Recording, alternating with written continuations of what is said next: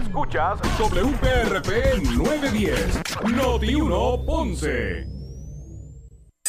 Uno Radio Group, Noti 1630 ni ninguno de sus auspiciadores se solidarizan necesariamente con las expresiones del programa que escucharán a continuación. Ponce en Caliente es presentado por Muebles por Menos y Laboratorio Clínico Profesional Emanuel en Juana Díaz. La temperatura en Ponce y todo el sur sube en este momento. Noti 1630 presenta Ponce en Caliente con el periodista Luis José Moura. Bueno, saludos a todos, buenas tardes, bienvenidos, soy Luis José Moura.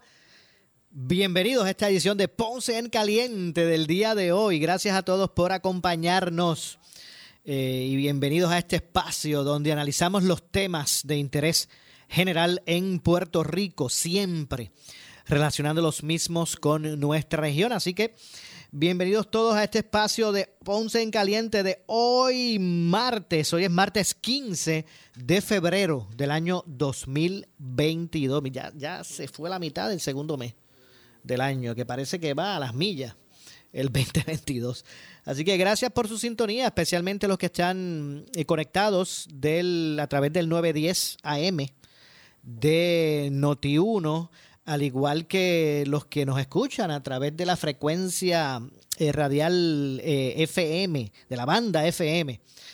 con toda la, fidelidad que eso representa y que están escuchando o que escuchan la programación de Noti1 a través del 95.5 FM. Así que bienvenidos eh, todos eh, en el día de hoy. Hay varios eh, temas que vamos a estar reseñando.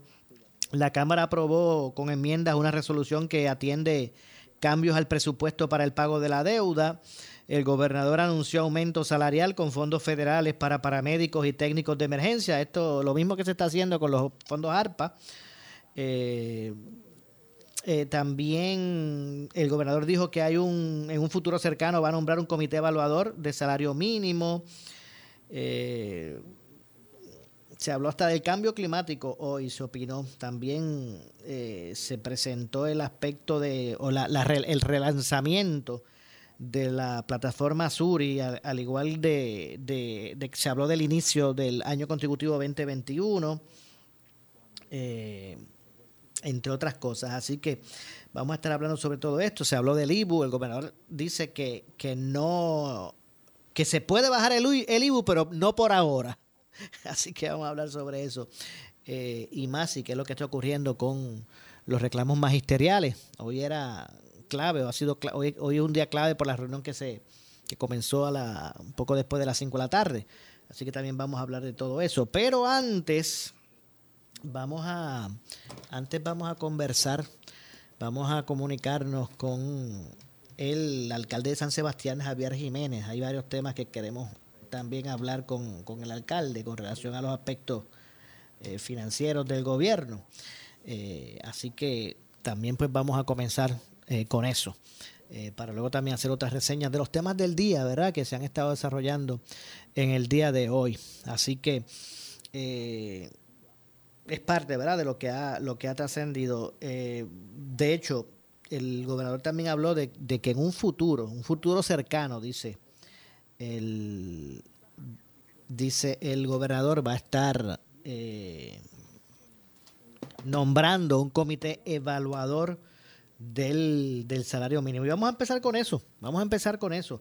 El gobernador eh, Pierre Luisi, como dije hoy, como parte de, de esta conferencia que ofrecieron que ofreció junto al secretario del Departamento de Hacienda y que se habló de, del relanzamiento de la plataforma de Suri y, de, y del inicio del año contributivo 2021, el gobernador se refirió en el día de hoy a que no se han, no se han nombrado, todavía no se han nombrado los integrantes del, eh, al comité evaluador del salario eh, mínimo, ¿verdad? Y que eso pues está, está pendiente.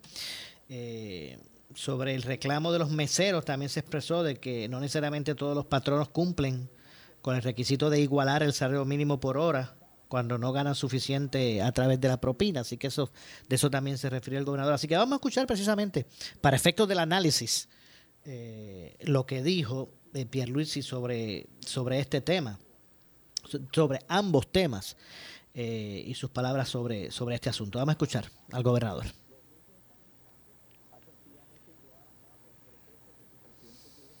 Cuando, se, cuando yo firmé la ley que provee el alza al salario mínimo en Puerto Rico, eh, de igual manera esa ley dispone que, eh, dispone que se cree un comité, el que tú mencionas del salario mínimo. Entiendo que todavía no están nombrados los miembros de ese comité, pero es algo que yo tengo pendiente hacer y lo haré.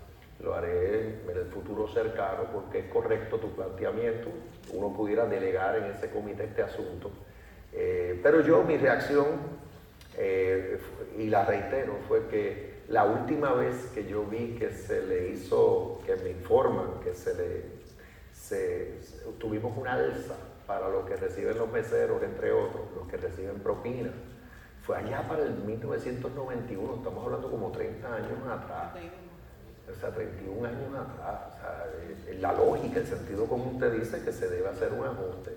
Por otro lado, eh, también me informan que por requisito federal, por lo menos, los patronos tienen que garantizarle a sus empleados el 7.25 la hora federal, eh, si es que por vía de las propinas no lo obtienen.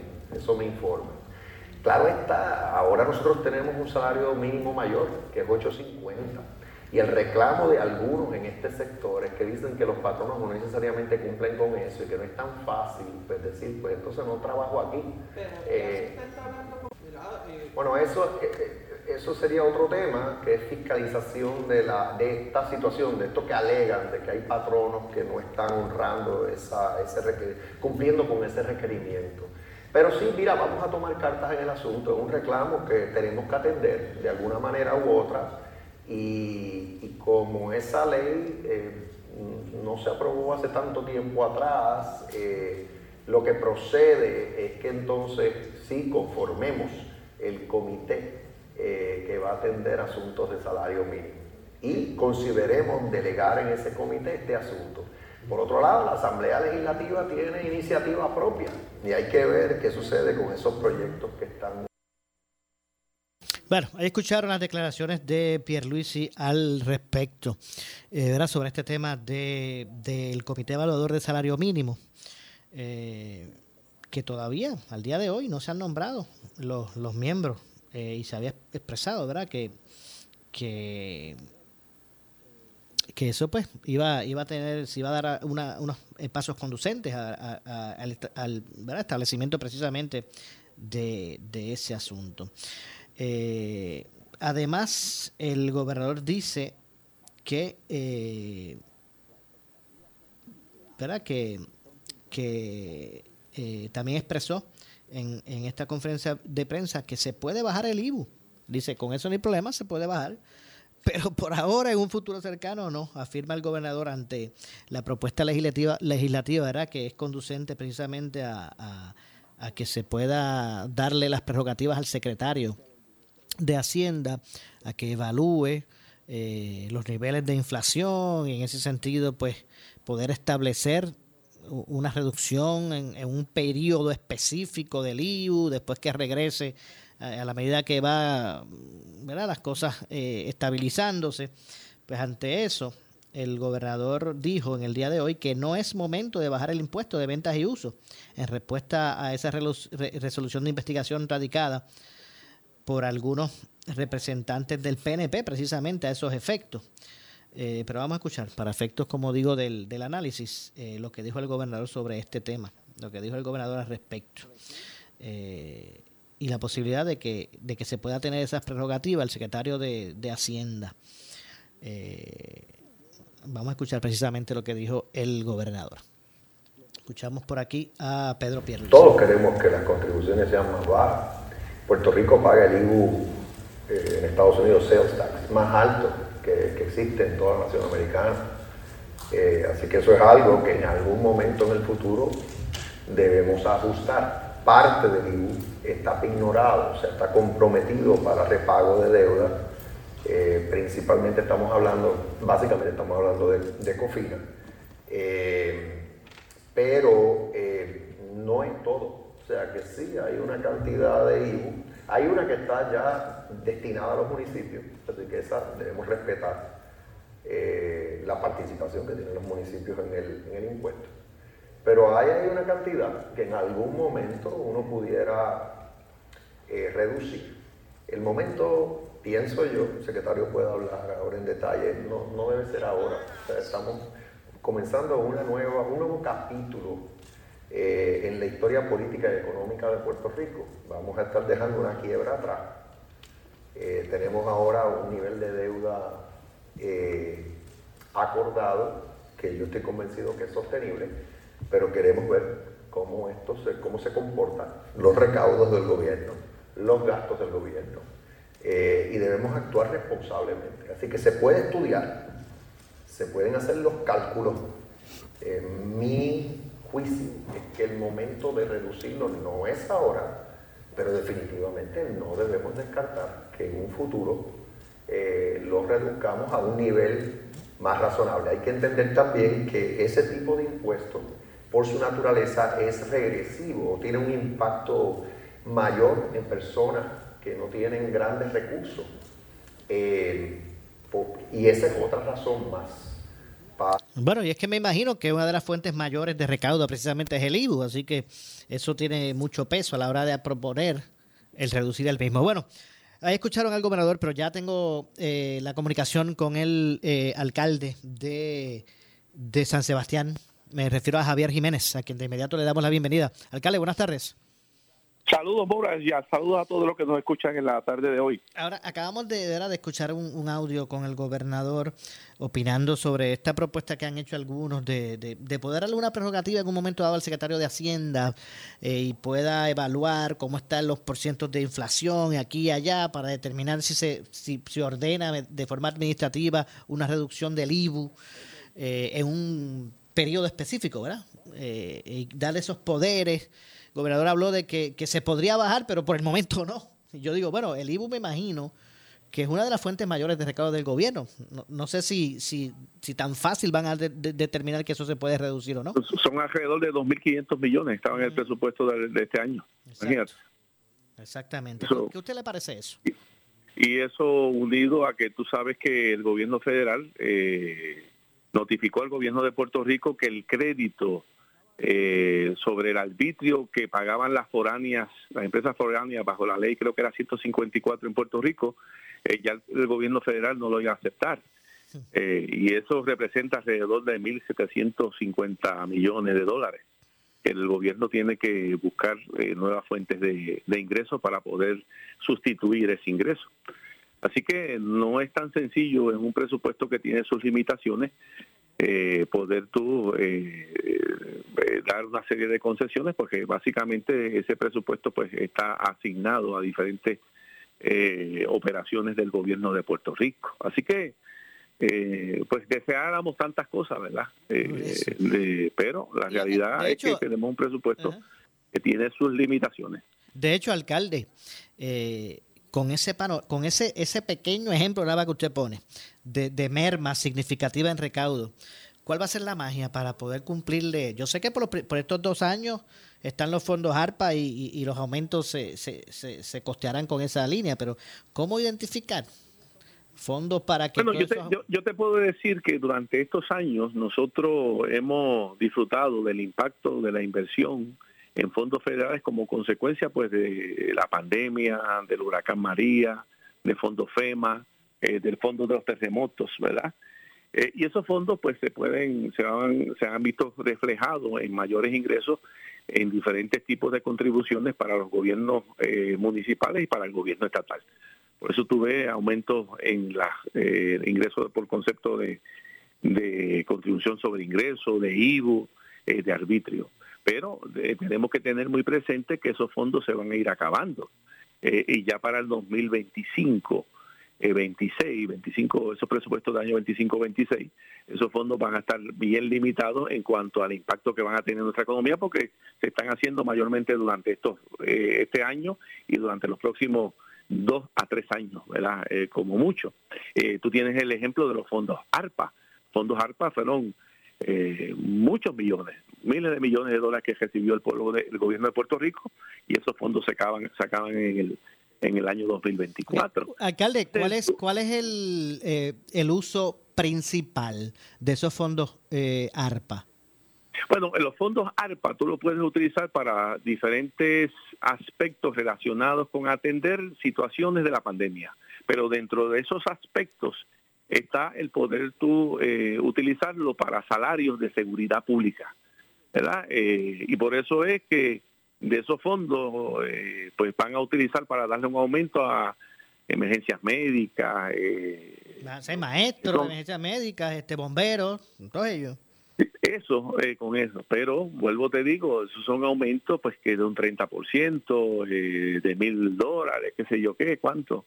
Eh, pero esos, esos fondos subsiguientemente, cuando se acaben los fondos ARPA, tú tienes que ver en un presupuesto que va a estar afectado por la disminución de fondos federales en la economía de Puerto Rico, para ver si tú puedes conseguir eso. O sea, eso es una mala política administrativa. Y eso es Administración Pública 101. no puede. Hago la pregunta y no es este, ¿verdad? No, no yendo en contrapunto de los reclamos de estos de estos trabajadores, ¿verdad? De, de, que me parecen justos porque están, ¿verdad? Son unos sueldos que, que están mal pagos y, y, caen en indigencia si se retiran, ¿verdad? No no es no es cuestionando eso, es que aquí se está hablando de que cada aumento se va a costear con los, con los fondos ARPA, pero yo digo, ¿y para qué eran esos fondos? Porque entonces se va a dejar de utilizar para lo que eran. Pero parte de, lo, de, lo, de los usos eran para eh, subsanar eh, esos pagos de salario, de emergencia, policía, etcétera. Pero vuelvo te digo, eso tiene una, un límite de tiempo. Y después de ese límite de tiempo, ¿qué tú vas a hacer con esos aumentos que diste a diferentes empleados públicos? ¿Con qué tú vas a pagarlo? Pues tú tienes que determinar, basado en el presupuesto que tú proyectas tener, con qué tú vas a pagarlo. Pero, eh, vuelvo te digo, eh, gastos que son operacionales, tú tienes que subsanarlos con fondos recurrentes. Los fondos ARPA no son fondos recurrentes. Eh, y, quizás tú lo vas a tener hasta 2024, pasar la época de elecciones, pero el gobierno que llegue en el 2025 va a tener tremendo problema para ver cómo puede eh, subsanar eso. Entonces, a mí se me dificulta pensar, ¿verdad? Que en el 2024, cuando terminen los fondos ARPA, que es un año de elecciones, el gobernador va a decir, no, miren, se quedaron sin el aumento, ¿sabes? Porque se acabaron los fondos. Yo dificult, algún debajo de una piedra lo sacará. El problema va a ser cuando inicie. Lo que, lo que pasa es que nosotros no tenemos la, la maquinita de hacer dinero. Por eso, exacto. Pero lo que quiero decir es que en la campaña, debajo de una piedra lo sacarán. El problema va a ser cuando entre ¿verdad? El, la administración sea la misma o sea la, o una futura, eh, que entonces, ¿qué, se va a hacer? Entonces, con no, y tú tienes, tú tienes, Mora, tú tienes lo que es un plan fiscal aprobado por un tribunal federal.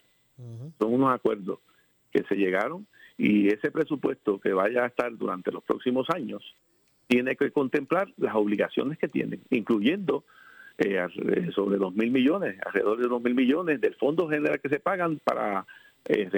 Eso tú tienes que incluirlo y tienes que incluir el pago de la deuda eh, y la operación del gobierno, que tú sabes que los costos operacionales durante este último año han subido de una forma en espiral eh, sumamente impactante para las operaciones de los gobiernos municipales y gobierno estatal. Entonces, tú tienes que ver hasta qué punto tú puedes cumplir con una, unos compromisos que contrajiste basado en unos fondos federales de aquí a, tres años más. Y yo eh, proyecto que no hay forma que se puedan cumplir, lamentablemente. Yo, yo me pregunto, ¿tendremos remedio, verdad, como gobierno central? Mira, ¿Se tendremos remedio porque acabamos de poner las reglas de juego eh, a través de una, de una quiebra, acabamos de poner, de, reestructurar esa deuda, la acabamos de reestructurar ahora. Eh, eh, consecuencia primordial de haber caído tan bajo como caímos era precisamente eso, seguir comprometiéndonos eh, a, gastos recurrentes con, fuentes de, repago no, no recurrentes. Y la primera determinación que, se toma cuando los sindicatos meten el torque y meten presión porque quieren más chavos es usar fondos que no son recurrentes. Mira, eso pasó en el pasado. Y en aquella vez pues habían líneas de crédito, siguieron tomando prestado y todo el mundo contento y todo el mundo miraba para el lado. Consecuencia, la quiebra más grande en la historia de Estados Unidos. Consecuencia de todo eso, mucha gente perdió sus ingresos, se devaluaron muchas propiedades, eh, los sistemas de retiro básicamente colapsaron Eh, esa fue la consecuencia. Eh, una práctica muy mala, porque vuelvo te digo, tú tienes que tener un presupuesto y ese presupuesto tiene que reflejar cuántos los ingresos que tú tienes y cuánto es el máximo de gasto que tú puedes tener, que no puedes exceder de los ingresos que tienes. Pero es una práctica que en el pasado fue devastadora para el pueblo de Puerto Rico y una práctica que ahora nuevamente se está haciendo con, con, el atenuante de que ahora se pueden utilizar los fondos federales, pero tú tienes que ver cuánto es el impacto en el presupuesto del año 2025 y tiene que haber una proyección ¿verdad? De, ese, de ese presupuesto que me imagino que, que en el plan fiscal de la Junta cuando se lo somete a la, a la Corte para la reestructuración tiene que estar esa data. Así que muy lamentable, muy lamentable y, y los empleados públicos que aumentaron estas, estas cantidades utilizando fondos federales, eh, pues bien difícil que para esa época eh, haya los fondos para poder sustituir los fondos ARPA. Pero por lo menos corto en el presupuesto no se van a quedar porque se va se van a sacar de esas líneas de esas líneas, ¿verdad? De, de federales, de fondos federales. Ahora, del 24 para adelante es el problema. ¿no? Esa es la incertidumbre. Ese es un problema mayor. es un problema mayor porque después que tú le das X cantidad de salario a, una persona para tú revertirle eh, esa cantidad de salario y más aún eh, revertirlo en una cantidad tan significativa, pues definitivamente eh, va a ser un problema mayor que se va a encontrar el que gobierne para el 2025 De hecho, no cabe duda, ¿verdad? Que estos aumentos que se han que se han establecido son sin precedentes, porque o sea, mil dólares de un cantazo. De bueno, eso, otra, eso lo que hace es que todos los, em, todos los empleados públicos eh, están mirando que si hay mil para uno, tiene que haber un aumento para ellos, porque tú tienes lo de corrección, eh, que muchos de ellos se ganan un poco más del salario mínimo. Eh, tú tienes otro, otra agencia, el Departamento de la Familia, tú tienes, bueno, todas las agencias de gobierno. Cuando tú ves que a un grupo le dan una cantidad, pues ese grupo, con mucha razón, pide que también a ellos se haga justicia. Y lo que se ha creado con todo esto es una eh, situación también sin precedentes que tú la vas a ver que va a desencadenar en, en diferentes protestas durante todas estas semanas. Definitivo. Aunque, ¿verdad? Por otro lado, no cabe duda que muchos de, de la, ¿verdad? Muchos de los reclamos de, de, aumentos y condiciones de retiro, pues son, ¿verdad? Son este válidas por, por estos empleados. Claro, son válidas, pero vuelvo te digo, eh, tú como, como administrador eh, tienes que eh, utilizar los fondos que tú tienes disponibles.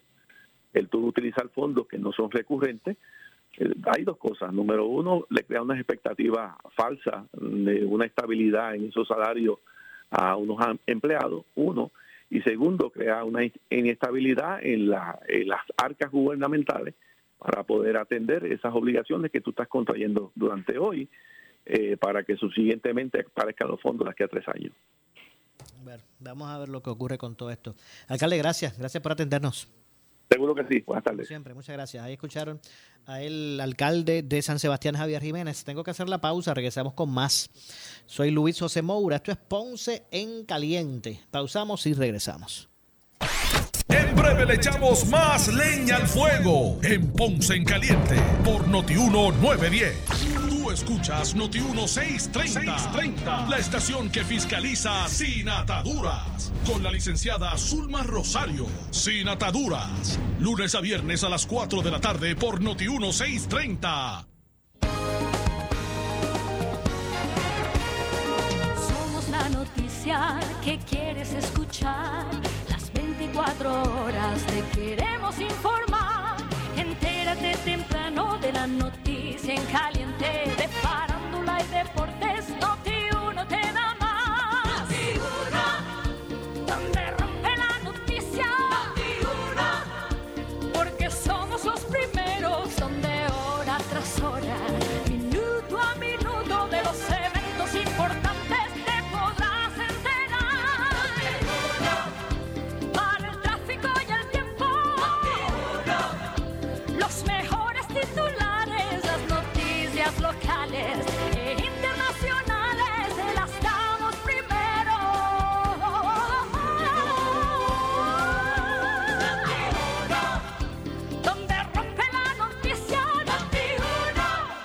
Toda la comunidad de Ponce, sus pueblos limítrofes y sur de Puerto Rico, el CDT y Sala de Emergencia Primary Medical Center anuncia que tenemos disponibles las pruebas de COVID-19 los 7 días de la semana de lunes a domingo de 7 y media M a 7 y media PM. Para mayor información puede llamar al 492-3199 o 492-3197. Nos encontramos en la calle Méndez Vigo número 24 Ponce, sin largas esperas y resultados rápidos. Somos los mejores en servicios de salud para nuestra comunidad. 492-3199 y 492-3197.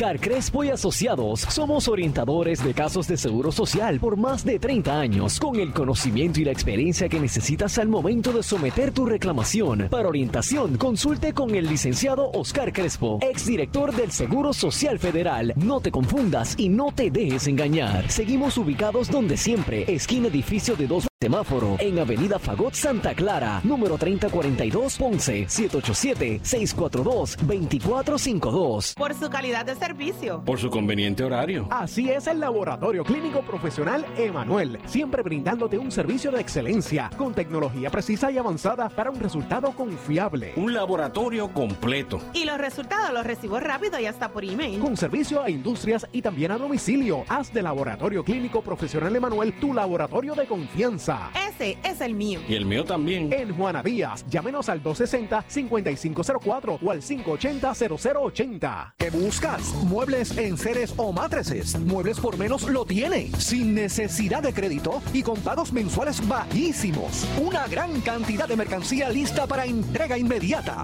Gabinetes en PVC, alacenas y barras para que tu cocina se vea nítida. Además, salas, cuartos y comedores a precios que le gustan a tu bolsillo. Échale un vistazo a lo nuevo en Muebles por Menos, Salinas Villalba y Ponce, carretera 14 frente al cementerio. Visita su página de internet. Esto sí es real. Porque los médicos de Ponce Advanced Medical Group atienden en sus propias oficinas. También ofrecen servicios de pediatría, trabajador social, psicólogo, vacunación, curación de úlceras en el hogar y horario extendido en Santa María Shopping Center en Ponce. Ponce Advanced Medical Group. PAN. La IPA número 405. Más información llamando al 787-813-2326 o en Facebook. Somos tu mejor vecino. Somos Noti 1630. Noti 1630. Primera fiscalizando. Regresamos. En breve le echamos más leña al fuego en Ponce en Caliente por Noti 1910.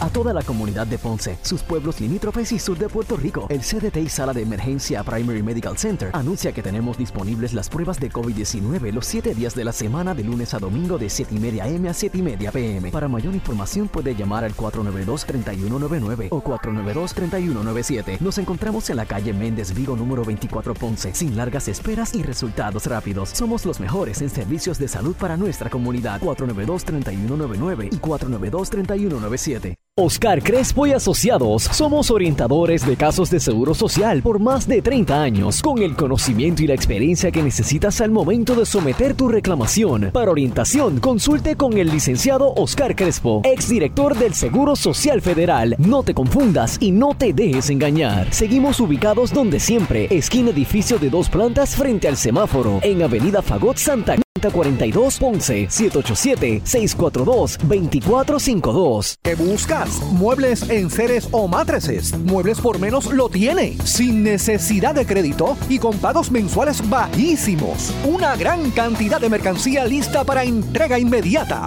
Gabinetes en PVC, alacenas y barras para que tu cocina se vea nítida. Además, salas, cuartos y comedores a precios que le gustan a tu bolsillo. Échale un vistazo a lo nuevo en Muebles por Menos, Salinas Villalba y Ponce, carretera 14 frente al cementerio. Visita su página de internet. Por su calidad de servicio. Por su conveniente horario. Así es el Laboratorio Clínico Profesional Emanuel, siempre brindándote un servicio de excelencia, con tecnología precisa y avanzada para un resultado confiable. Un laboratorio completo. Y los resultados los recibo rápido y hasta por email. Con servicio a industrias y también a domicilio. Haz de Laboratorio Clínico Profesional Emanuel tu laboratorio de confianza. Ese es el mío. Y el mío también. En Juana Díaz, llámenos al 260-5504 o al 580-0080.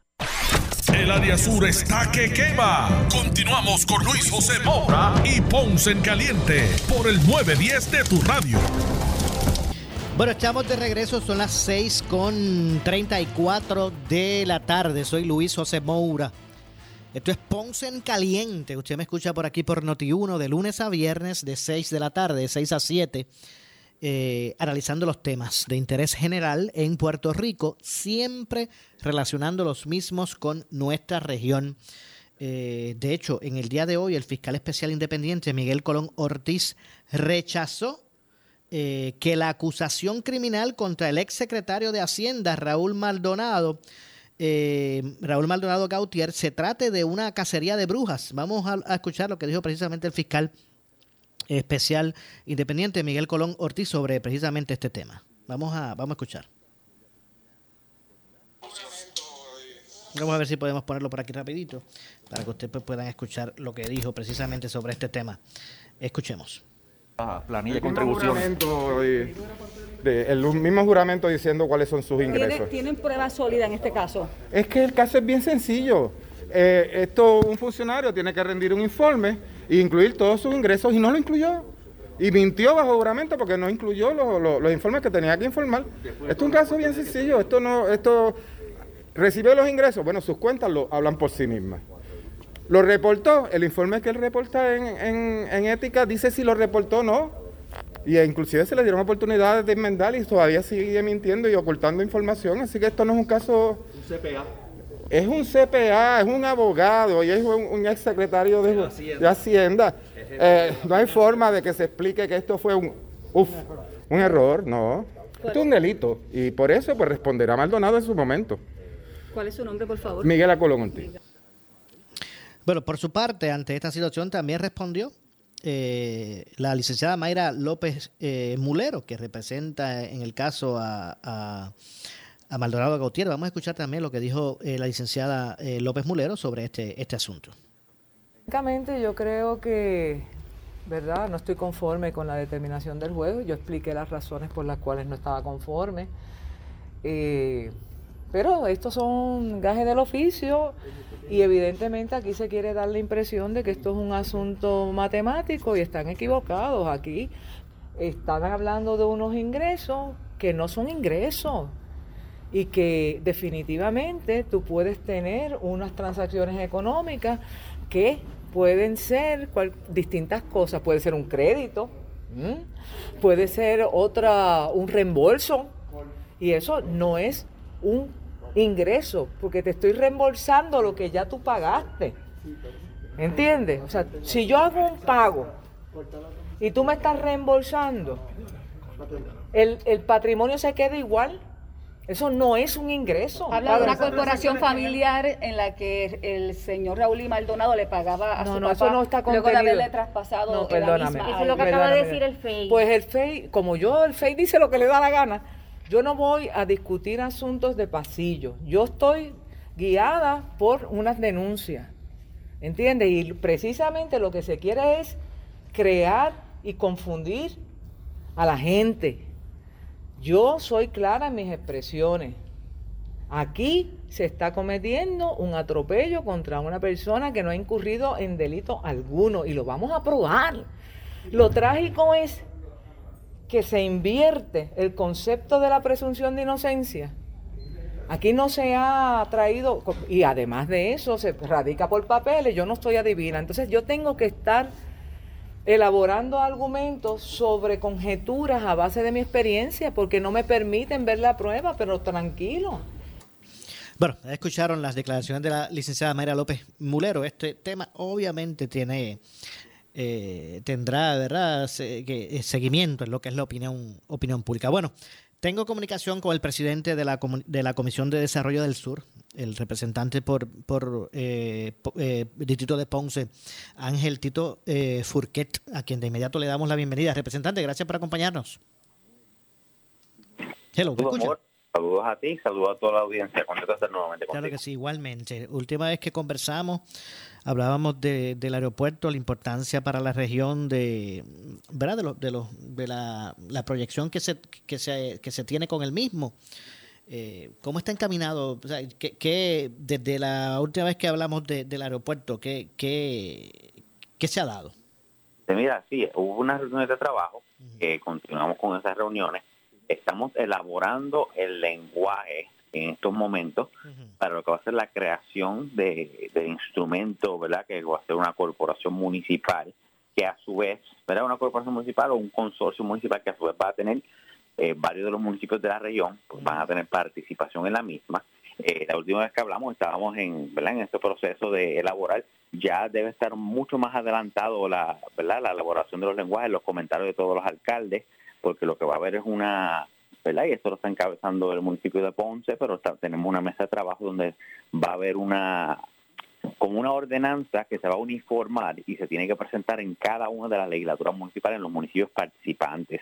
También tenemos una, una participación amplia desde el sector privado, ¿verdad? va a ser el sector académico, va a ser los abogados, en un momento dado se considera la, la, el sector de contable, para que, la, para que el instrumento tenga amplia participación y tenga el expertise. También estábamos trabajando, ¿verdad? Y esto es lo que habíamos eh, mencionado, con el componente del Estado. En varias vistas públicas hemos visto, ¿verdad? El, el gobernador se ha comprometido ya en más de una ocasión, creo que en dos o si no tres ocasiones públicamente, a respaldar este, a este consorcio. Y lo que estamos trabajando es ¿verdad? con los diferentes componentes del Estado, entiéndase la autoridad de puerto, entiéndase, ¿verdad? Eh, en el caso de si hay alguna deuda que, que, grave el inmueble.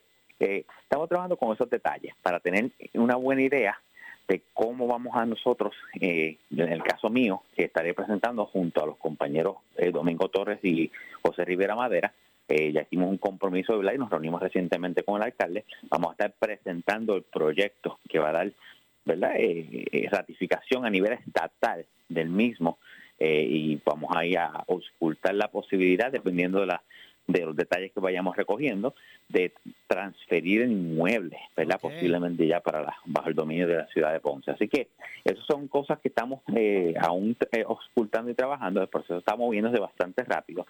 Yo intereso y estaba hablando con el director de Desarrollo Económico del, municipio de Ponce recientemente sobre... Dice Jean Paul. Jean Paul, ¿usted se refiere? Jean, Paul, ¿verdad? Jean Paul.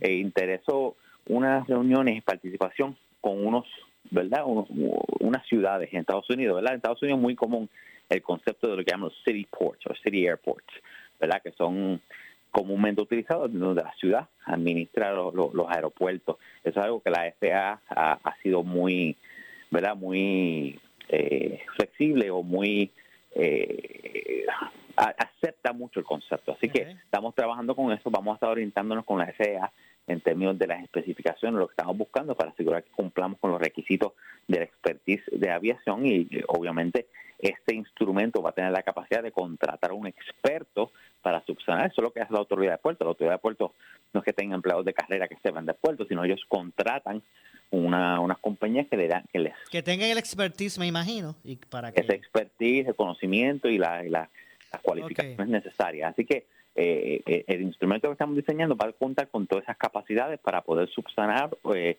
cualquier deficiencia que pueda haber en términos de experiencia o, y cumplir, ¿verdad? Y, y estaré trabajando con el componente federal, con la FEA, para asegurar que así se cumple y satisfaga cualquier requisito. Okay. De, hecho, representante, discúlpeme, eh, para efectos de la audiencia, porque este, este me, me, me, parece que es excelente, ¿verdad? Que se puede involucrar eh, todos esos pueblos, ¿verdad? Del sur, porque porque el aeropuerto Mercedita de Ponce es el aeropuerto de la región, ¿verdad? Está en Ponce, pero es el aeropuerto de la región. Y, y, ese instrumento, ese consorcio, ¿verdad? O, o, cuáles cuáles van a ser las prerrogativas, o sea, hasta dónde puede llegar tal, tal vez ese administrador que se contrate, porque para, para que se cree toda esta estructura, para que estén pendientes si los concesionarios están todos pagando, o si el, aeropuerto, si el parque se está, está chévere y se está cobrando y hay vigilancia. es, eso precisamente lo que se está trabajando, ¿verdad? Con ese lenguaje, el alcance, el instrumento como tal. Vamos a tener un concepto que sea eh, regional, obviamente, pero que también tenga la flexibilidad para poder hacer las contrataciones, hacer los ajustes, con lo que bien dijiste ahora mismo. Hay una realidad práctica que se tiene que cumplir. Así que precisamente cuando hablamos de mesas de trabajo, ¿verdad? Y aquí no quiero tampoco adjudicarme más de lo que me corresponde. Yo, trabajo con el componente legislativo. Ya el componente administrativo de este concepto, ¿verdad? Que lo están diseñando los alcaldes y, y encabezados por el alcalde de Ponce, pues van a estar en esas mesas diseñando precisamente eso. Yo estoy en conversación con Jean Paul sobre eso, ¿verdad? Porque hemos, hemos compartido lenguaje y parte de lo que le, pedí que fuéramos más específicos fue en el eh, eh, ¿verdad? en el concepto del instrumento, la descripción y la su creación. Estamos compartiendo notas y compartiendo lenguaje en unos instrumentos de trabajo que, que, estamos compartiendo para precisamente entrar un poco en esa dinámica. Pero eso es lo que estamos, ese es el proceso que se está llevando a cabo ahora para definir el alcance, definir el, procedimiento administrativo y su funcionalidad y cómo va a ser eh, que sea lo suficientemente ágil y lo suficientemente eh, eh, efectivo en su administración de, un aeropuerto. Entiendo, porque precisamente son muchos los retos, más, o sea, más allá, eh, para que caiga ¿verdad? todo este esfuerzo que me parece que, ha caído en su punto, porque eh, ¿verdad? la visión está ahí. Los alcaldes están ahí de la región, el, el, propio eh, gobierno central está también en esa línea. Pues me parece que las piezas están cayendo. Eh, pero para que todo este esfuerzo lo único que haga es que haya una administración chévere, de que el parking lo pongan este, bien, bien bonito, que amplíen el, gate o la entrada al, aeropuerto y que todo esté... Para eso, ¿verdad? Eso, pues, me parece que aquí se debe ver desde otro punto de vista, que tengamos el poder acá de, de atemperar a las necesidades del sur, a que, a que se puedan ampliar esas líneas eh, de ¿verdad? aéreas que lleguen, que, que, se pueda convertir Ponce en un destino en Puerto Rico, no solo San Juan, porque la mayoría, la gran parte del turista llega a San Juan y solamente saca un, un día de los seis que están en Puerto Rico, siete, para visitar el sur y a Ponce. O sea, que, que, que, lleguen a Ponce, que, que vayan más que un día a San Juan, ¿verdad? Ya ver el morro. eh, y, y, puedan visitar nuestro lo, lo, todos esos eh, atractivos turísticos que, que, que tiene disponible la región, porque no es solo, solo Ponce, pues, pues me parece. Ahí, ahí, ahí entras el tema que anteriormente hemos hablado, yo hablo de Ponce como destino.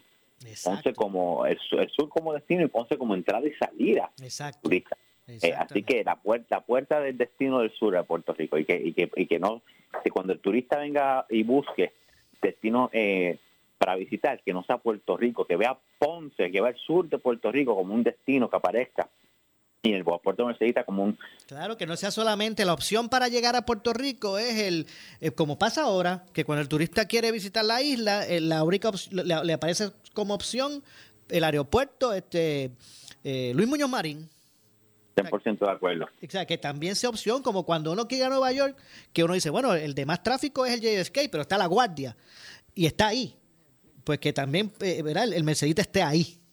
Correcto, y eso y a eso estamos trabajando, que Mercedita aparezca en los buscadores, que en, cuando busquen destino, que las playas del sur, desde Guánica, Cabo Rojo, hasta Salinas, Santa Isabel, que hay una oferta gastronómica no solamente en la costa, sino también en los, en los eh, eh, municipios montañosos como Arjunta, Jayuya, Villalba, que vean la oferta en conjunto del sur y sur centro de Puerto Rico y que vean una opción de entrar y salir por Ponce, que en los, los hoteles de, Guayanilla, de Ponce, de, todo lo que está disponible. Tenemos tenemos una oferta rica en, en, cultura, en tradiciones, oferta gastronómica, playas, podemos hacer mucho con eso. Definitivo. Eh, representante, ¿hay algo hay, hay algo nuevo de, en términos del, del puerto?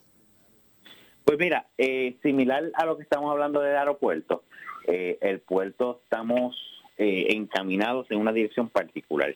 Te puedo decir que estamos mirando el 2023 como el año clave. clave. ¿Por qué? Mm. Porque la ley faculta. En ese momento la ley, como está establecida, se da una transferencia de los activos del puerto hacia la ciudad de Ponce y consolidamos esa, ¿verdad? este concepto de del puerto de la ciudad. Eso es lo que queremos. Eh, estamos mirando hacia eso como la meta. Eh, está un poco más adelantado el concepto del aeropuerto, pero hay una propuesta que gira en una línea similar con el puerto, regionalizar la oferta, regionalizar el concepto, pero el enfoque, a diferencia del aeropuerto, donde el enfoque es adquirir el inmueble para controlar el inmueble y desarrollarlo, en términos de, términos de infraestructura y capacidad. En el puerto es mucho más importante controlar el ambiente económico y desarrollo económico a su alrededor. Este ha sido el enfoque del alcalde en este primer año, primer año y pico, y este servidor, enfocados en, en traer el movimiento de economía, de actividad económica alrededor del puerto, llenar todas esas facilidades que se pueden llenar, traer nuevos comercios para poder generar el volumen de carga necesaria para justificar una ruta marítima que ya está aprobada por Mabrat. Así que, eh, ¿verdad? Y esto es una estadística que trabajamos.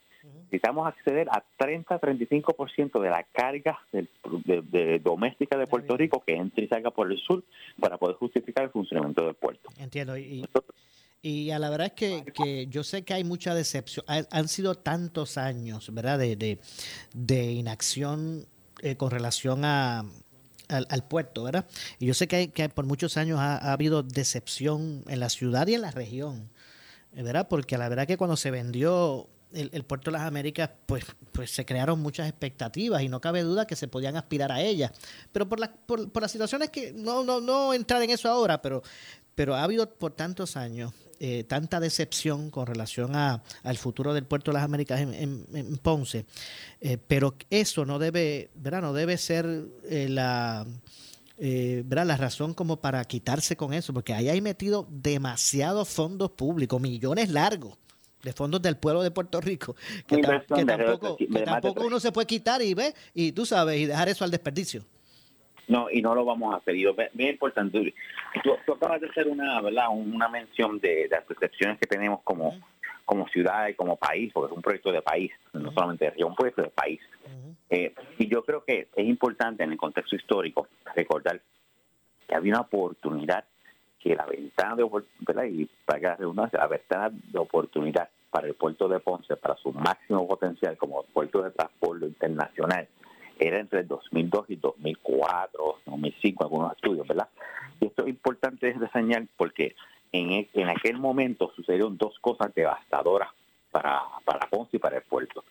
Primero fue el fallecimiento de Rafael Cordero Santiago. Yo creo que eso no podemos sacarlo del contexto, el liderato político, el liderato que, ¿verdad? La- esa mano firme, esa, esa, esa dirección firme que, que tenía el, eh, Rafael Cordero Santiago, Churumba, eh, eso afectó sin duda alguna el, desarrollo del, del puerto, eso tenía una dirección, eso tenía un momento, eso tenía una oportunidad y ese fallecimiento a, a destiempo, ¿verdad? Inesperado, nos afectó grandemente.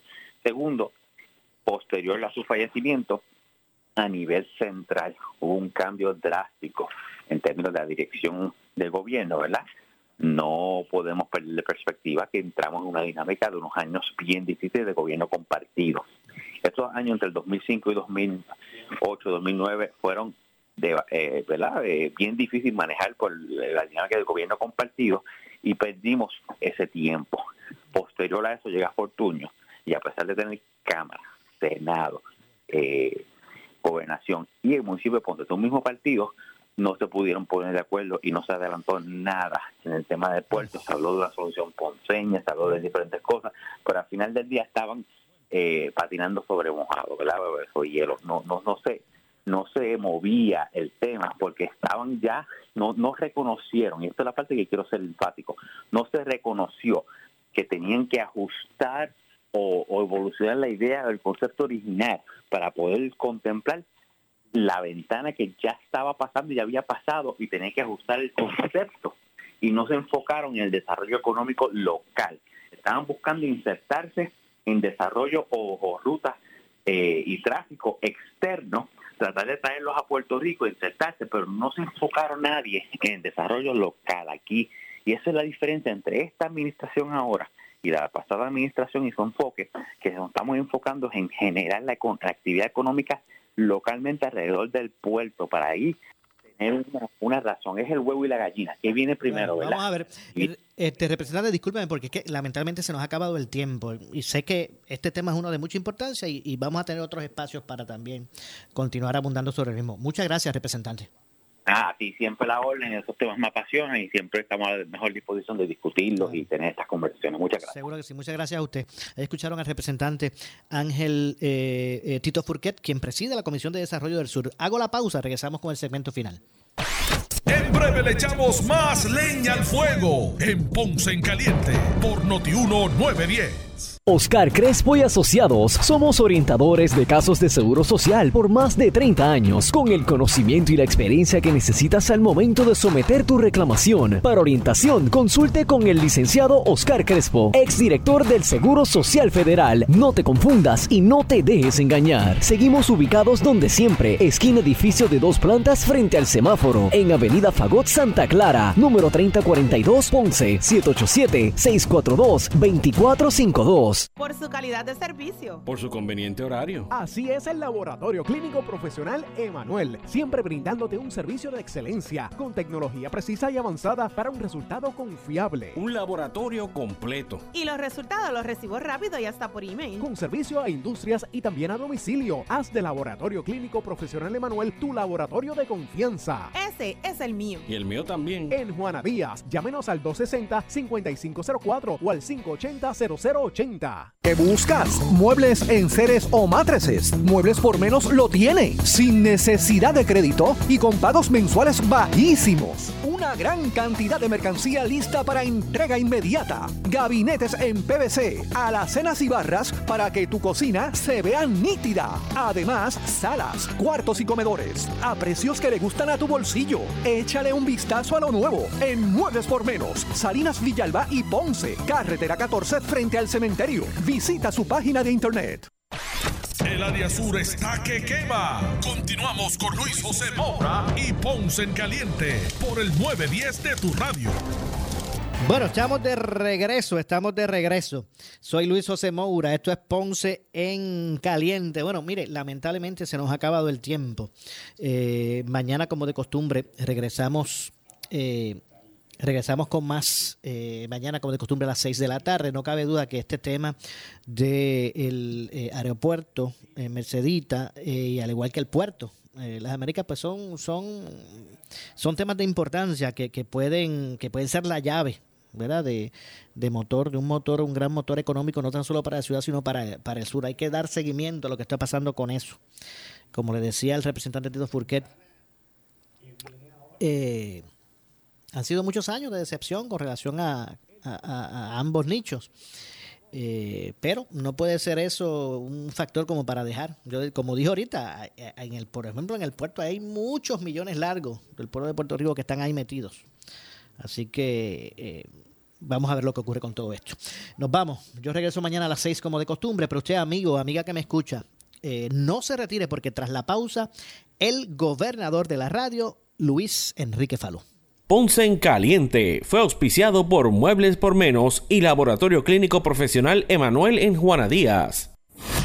Escuchas WPRP 910, Noti 1 Ponce. Uno Radio Group, Noti 1630 ni ninguno de sus auspiciadores se solidarizan necesariamente con las expresiones del programa que escucharán a continuación.